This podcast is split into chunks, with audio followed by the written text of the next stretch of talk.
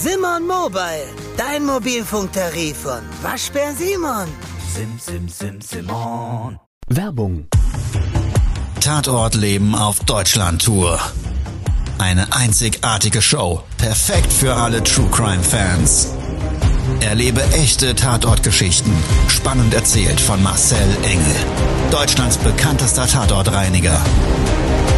Erfahre, was Marcel von den Toten lernen konnte, bei über 15.000 Tatorten. Tatort Leben live, auch in deiner Nähe. Jetzt Tickets sichern.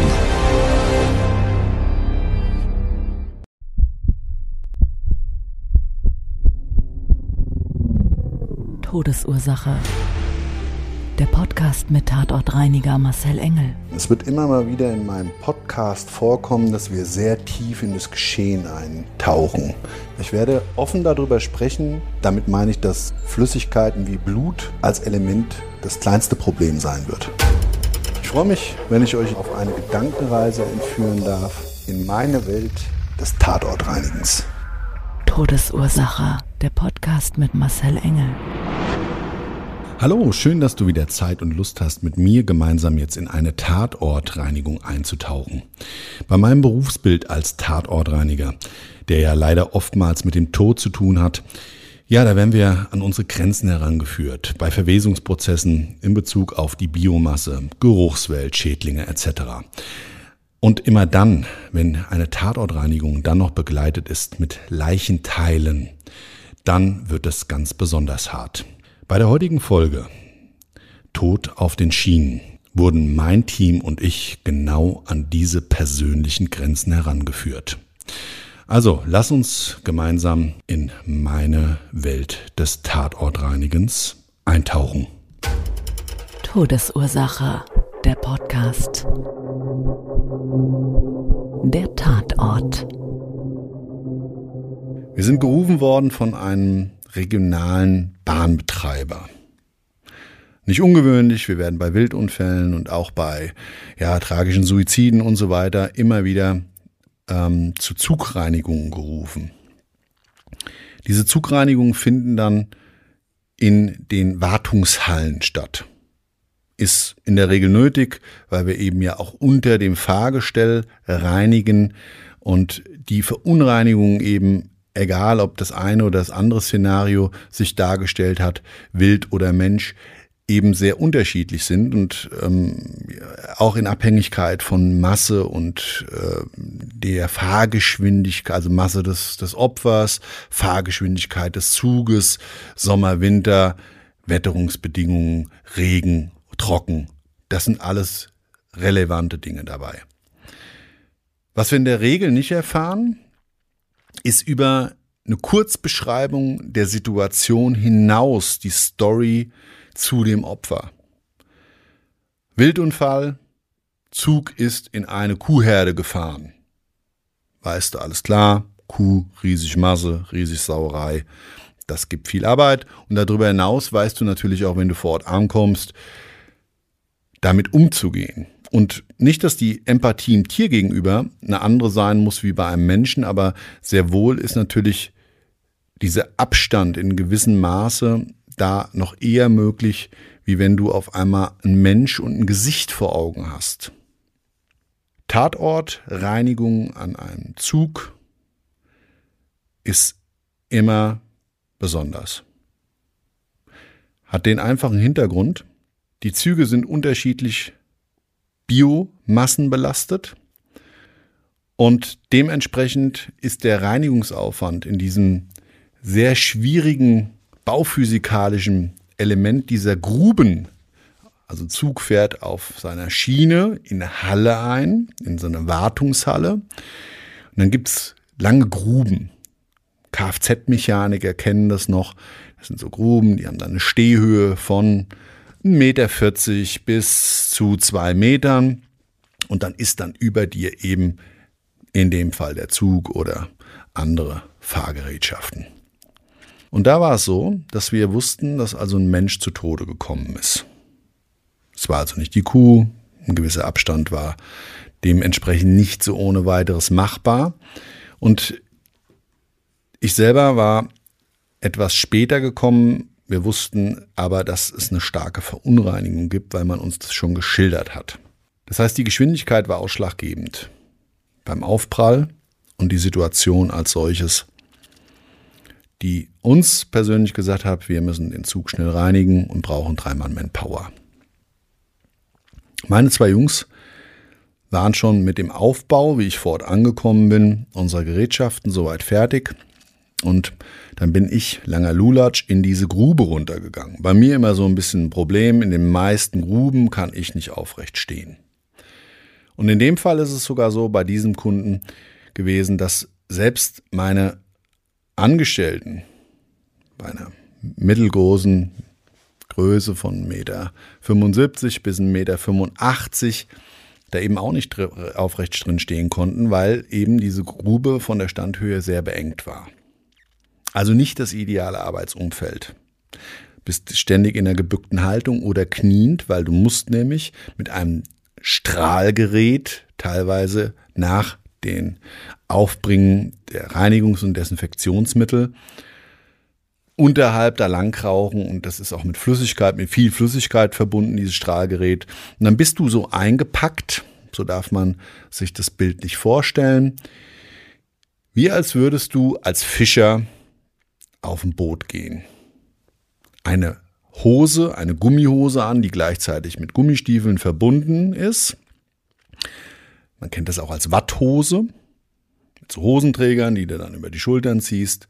Eine Regenjacke und in dem Fall haben wir dann immer noch einen speziellen Helm auf.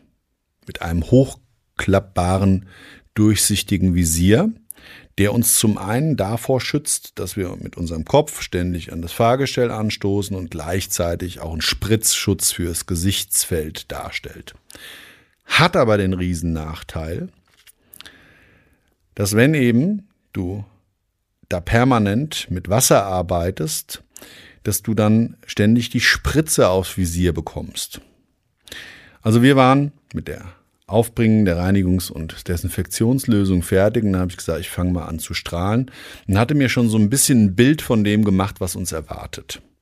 Dieses Grubenlicht, in dem Fall nicht so gut ausgeleuchtet, weil in dem Werkstattbereich dort immer mit Zusatzlampen gearbeitet wurde, waren nicht die idealen Sichtverhältnisse habe ich angefangen, nach der Einwirkzeit, das abzustrahlen, das Fahrwerk. Leicht kniend auf dem Boden habe ich dann da gehockt, nach oben die Lanze haltend, gegen diese Metallteile der Fahrwerke, des, der Karosserie, eben Verunreinigung abgespritzt. Jetzt haben die so einen schwarzen Steinschlag und Korrosionsschutz drunter. Das heißt, Du kannst sowieso ganz schlecht Verunreinigung erkennen. Bei Gewebe, je nachdem, was für Gewebe vom Mensch dort an der Karosserie oder an den Bauteilen haften, geht das schon in Abhängigkeit, wie kleinteilig diese Gewebereste sind. Und wenn eine Zug mit einer gewissen Geschwindigkeit auf so einen Mensch aufprallt, dann bleibt da halt nicht viel vom Mensch oftmals übrig. Das heißt, der platzt förmlich auf. Das ist wie so ein Luftballon gefüllt mit Wasser, den du aus großer Höhe, zehnten Stockwerk, nach unten auf den Betonboden fallen lässt. Da hast du die Spritzer. Natürlich hast du einen riesen Flatscher an einer Stelle des direkten Aufpralls, aber eben die kleinen Spritzer im Umfeld und teilweise in einer Größenordnung, da sollte man sich wundern. Und beim Zug ist noch das Entschwerende, was hinzukommt, dass sich der Zug eben weiter bewegt. Der Zug ist ja im Fahren, während er auf einen Gegenstand aufprallt, in dem Fall auf Menschen, tragischst, den dadurch tötet und eben genau dieses vorumschriebene Spritzbild sich dann aber unterhalb des Fahrgestells und an der Seitenbody der Karosserie oftmals halt zeigt. Also ich hocken kniend unter dem Fahrgestell, abspritzend, konnte das ein oder andere Gewebe erkennen, habe das als Hirnmasse identifiziert, es so dieses typisches eiweißhaltige, weißlich-rosane und sehr klebrige Gewebe darstellte und auch das durch das Strahlen extrem trotz der Reinigungsmittel weil diese Oberfläche eben so, so gut anhaften, porös, äh, äh, Steinschlag, so, so eine gute Fläche bildet, also das sehr, sehr gut sich miteinander verbindet und einen sehr großen Haftungsschluss hat. Hocke ich so und krieg immer wieder diese Spritzer des Wassers gegen mein Visier. Und dann gehst du halt hin, hast deine Handschuhe an, ist ja alles nass, stehst dann da voll im, alles tropft von oben nach unten auf dich runter, ja, wie bei so einem richtigen Regenschauer, versuchst du ständig dieses Visier frei zu halten.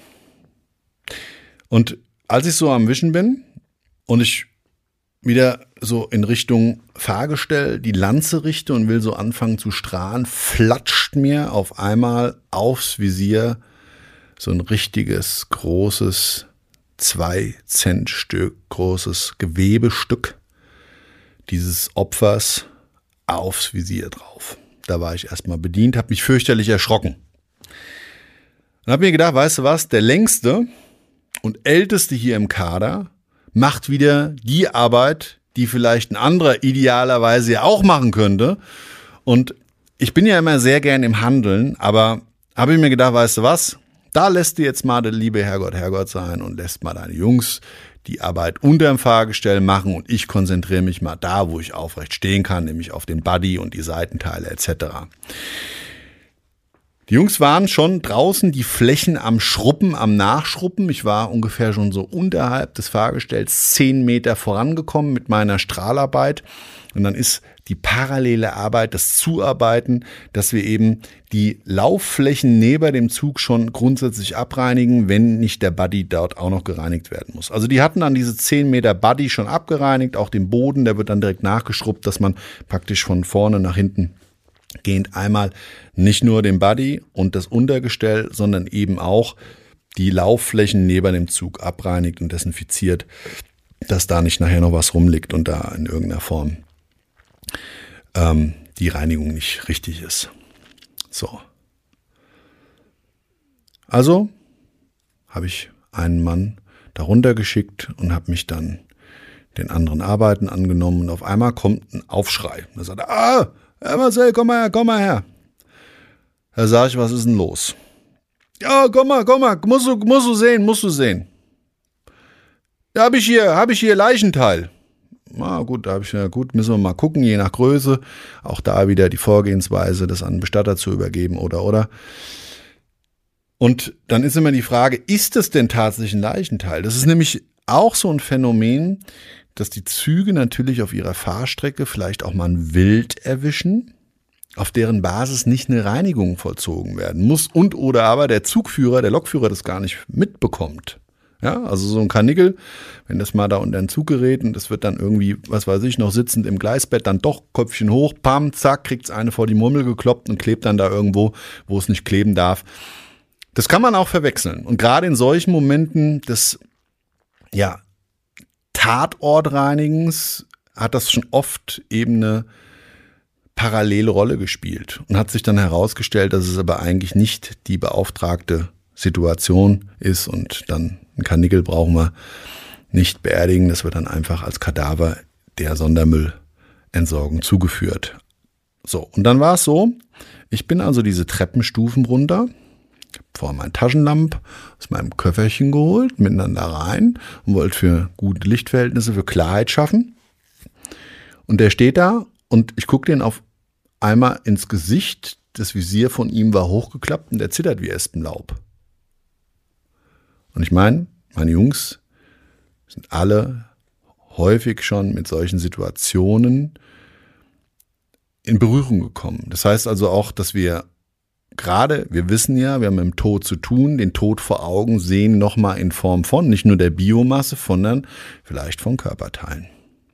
Und dann habe ich mich so hingekniet, den Kopf nach oben gestreckt und habe dann mit einem Lichtschein auf diese Stelle geleuchtet, wo er mit dem Finger hingezeigt hat und wie gesagt, leichenblass. Und da denke ich noch, was ist denn los?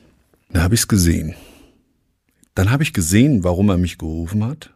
Und ich habe erkannt, dass es dringend notwendig war, dass der Chef sich das auch anguckt oder ein Verantwortlicher, weil diese Verantwortung hätte ich an seiner Stelle auch nicht übernehmen wollen.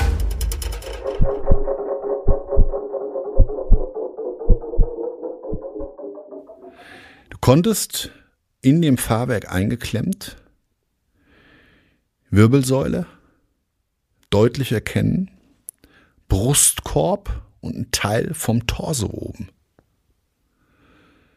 Massiv eingeklemmt, vermatscht, mit Hautfetzen und Fleisch runterhängend. Der Tatort selber, das Geschehnis selber, war recht frisch. Der Zug extra eingefahren für diese Fahrt. Nicht immer so im Übrigen.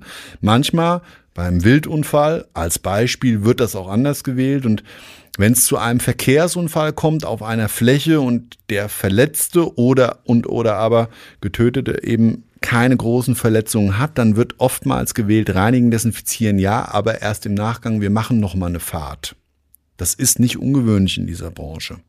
Und da habe ich gesagt, okay, das ist jetzt ein Problem. Es gab zum einen die Entscheidung zu treffen, was machen wir mit diesem Torso? Und das viel größere Problem, was sich auf einmal gestellt hat, wie kriegen wir den da raus? Jetzt muss man ganz klar und deutlich sagen, alles das hat nichts mit Pietät zu tun. Das ist eine Aufgabenstellung und das ist einfach auch krass. Du hast Leichenteile, die sind da eingeklemmt, die musst du rauskriegen. Dann mag sich das extrem grausam anhören, aber da musst du halt teilweise auch damit der Holzhammer-Methode vorgehen. Sinnbildlich gesprochen heißt es aber ganz konkret, dass ich gesagt, du pass mal auf, ähm, jetzt holst du mal eine Schippe bei uns aus dem Auto. Schippen haben wir deshalb immer dabei, wenn wir Räumungen machen und wir große Müllmengen auf dem Boden liegen, haben wir so extra große Schippen mit so einem großen Schild, um möglichst viel Müllmenge eben in einen Müllsack zu transportieren. Ein Riesenapparat von Schippe, den ich einfach nutzen wollte und in irgendeiner Form da den Torso vielleicht ohne händischen Kontakt rauszukriegen. Er kam dann wieder mit der Schippe, der andere Mitarbeiter mittlerweile auch runter in der Grube, wollte das natürlich sehen und wollte sehen, wie ich das Problem löse.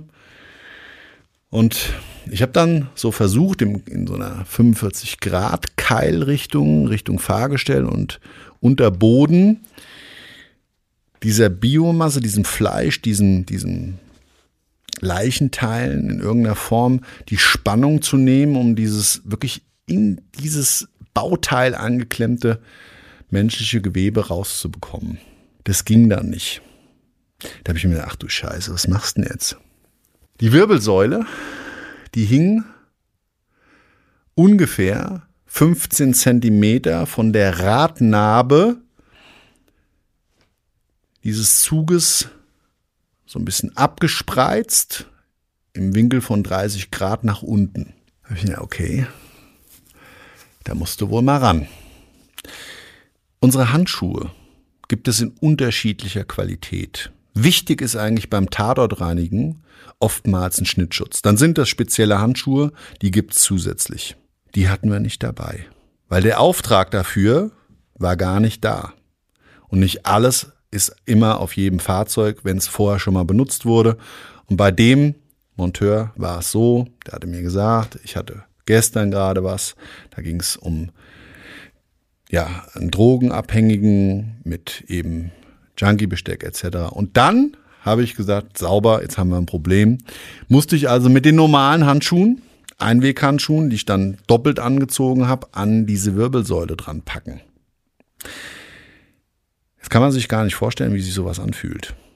Ich habe also richtig in dieses Knochenteil rangefasst und es war so viel davon da, dass ich aber nur mit einer Hand wirklich griffig und schlüssig an dieses Knochenteil rangekommen bin, um kräftig zu ziehen.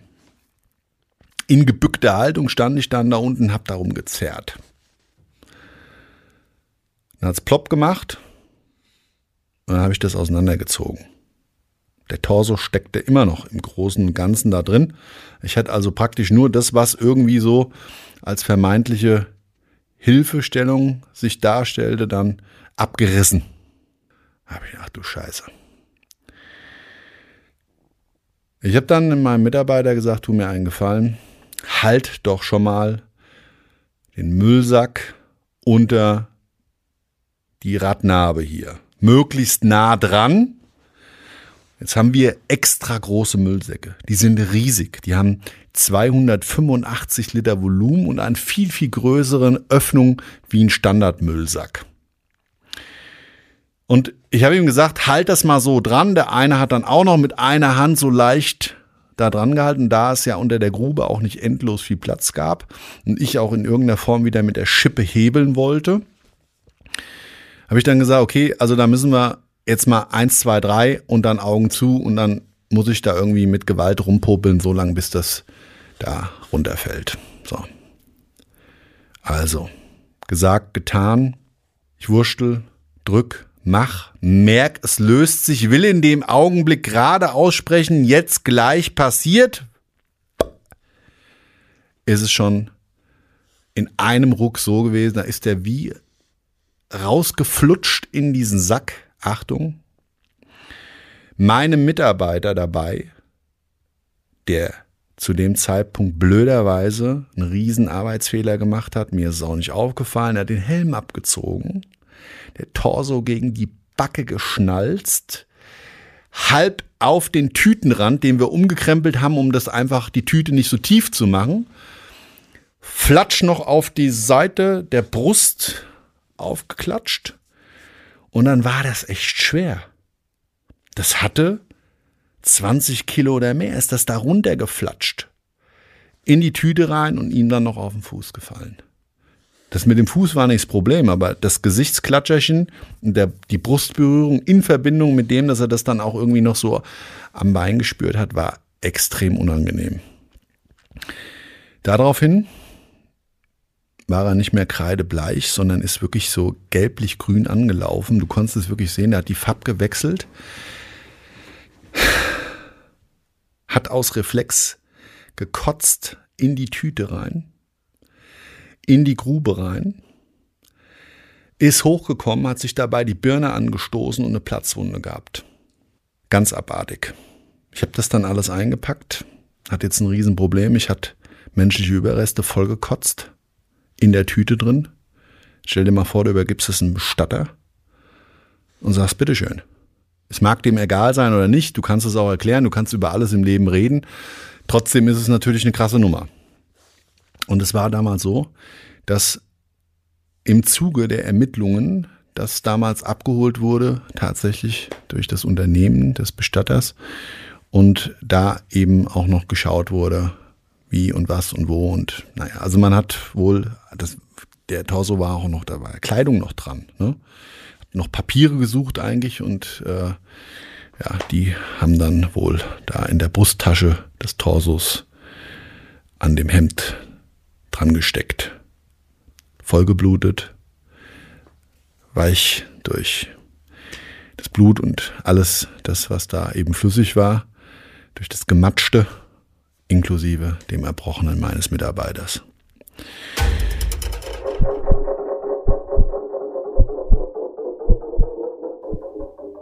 Einer der grenzwertigsten Erfahrungen mit Leichenteilen, die ich persönlich jemals hatte die grenzwertigste Erfahrung schlechthin für den Mitarbeiter, den die Leichenteile im Gesicht und auf der Brust getroffen haben.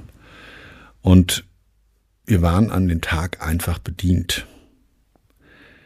So eine Nummer in der Form vorher noch nie erlebt, hat der Werkstattleiter, nachdem die Pietät war, uns dann noch erzählt, was da eigentlich passiert ist.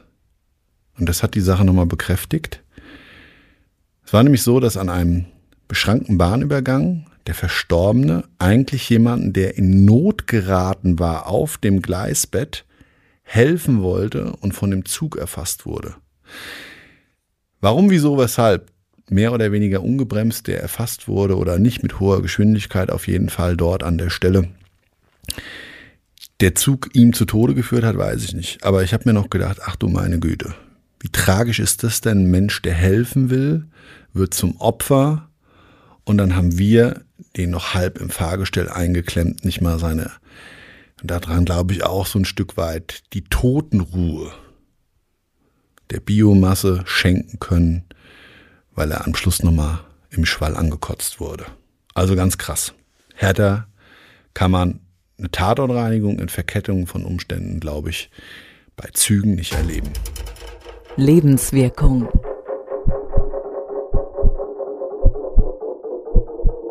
Bei aller Tragik, die diese Tatortreinigung als Ursache hatte und trotz alledem, dass dabei ein Mensch, ein Helfender zu Tode gekommen ist, ist der Gedanke, glaube ich, zu helfen, immer richtiger, wie es nicht zu tun.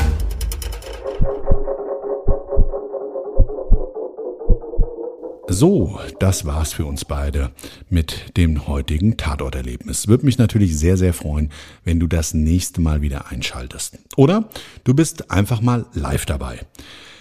Mit meinem Bühnenprogramm Der Tod und andere Glücksfälle gehe ich auf Deutschlandtour. Karten zu diesem Event kannst du im Internet kaufen oder überall dort, wo es Tickets gibt.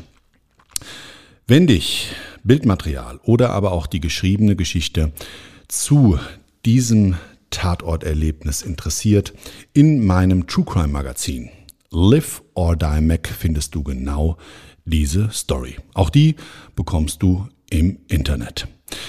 Ansonsten, ich wünsche dir einen wunder, wunderschönen Tag. Was auch immer davon übrig ist, bleib gesund. Bis zum nächsten Mal. Ciao, dein Marcel. Das war's schon mit der neuen Folge von Todesursache, der Podcast mit Marcel Engel, Kopf einer eigenen Spezialreinheit und Tatortreiniger bei mehr als 12.000 Orten auf der ganzen Welt. Was kann Marcel für dich bereinigen? Jederzeit. Weltweit. Melde dich oder klick dich einfach mal durch auf marcelengel.com. Empathisch, tiefgründig, ehrlich. Todesursache lässt dich garantiert nicht kalt. Seid dabei. Ich freue mich. Abonniere die Staffel und du kommst für keine Folge zu spät.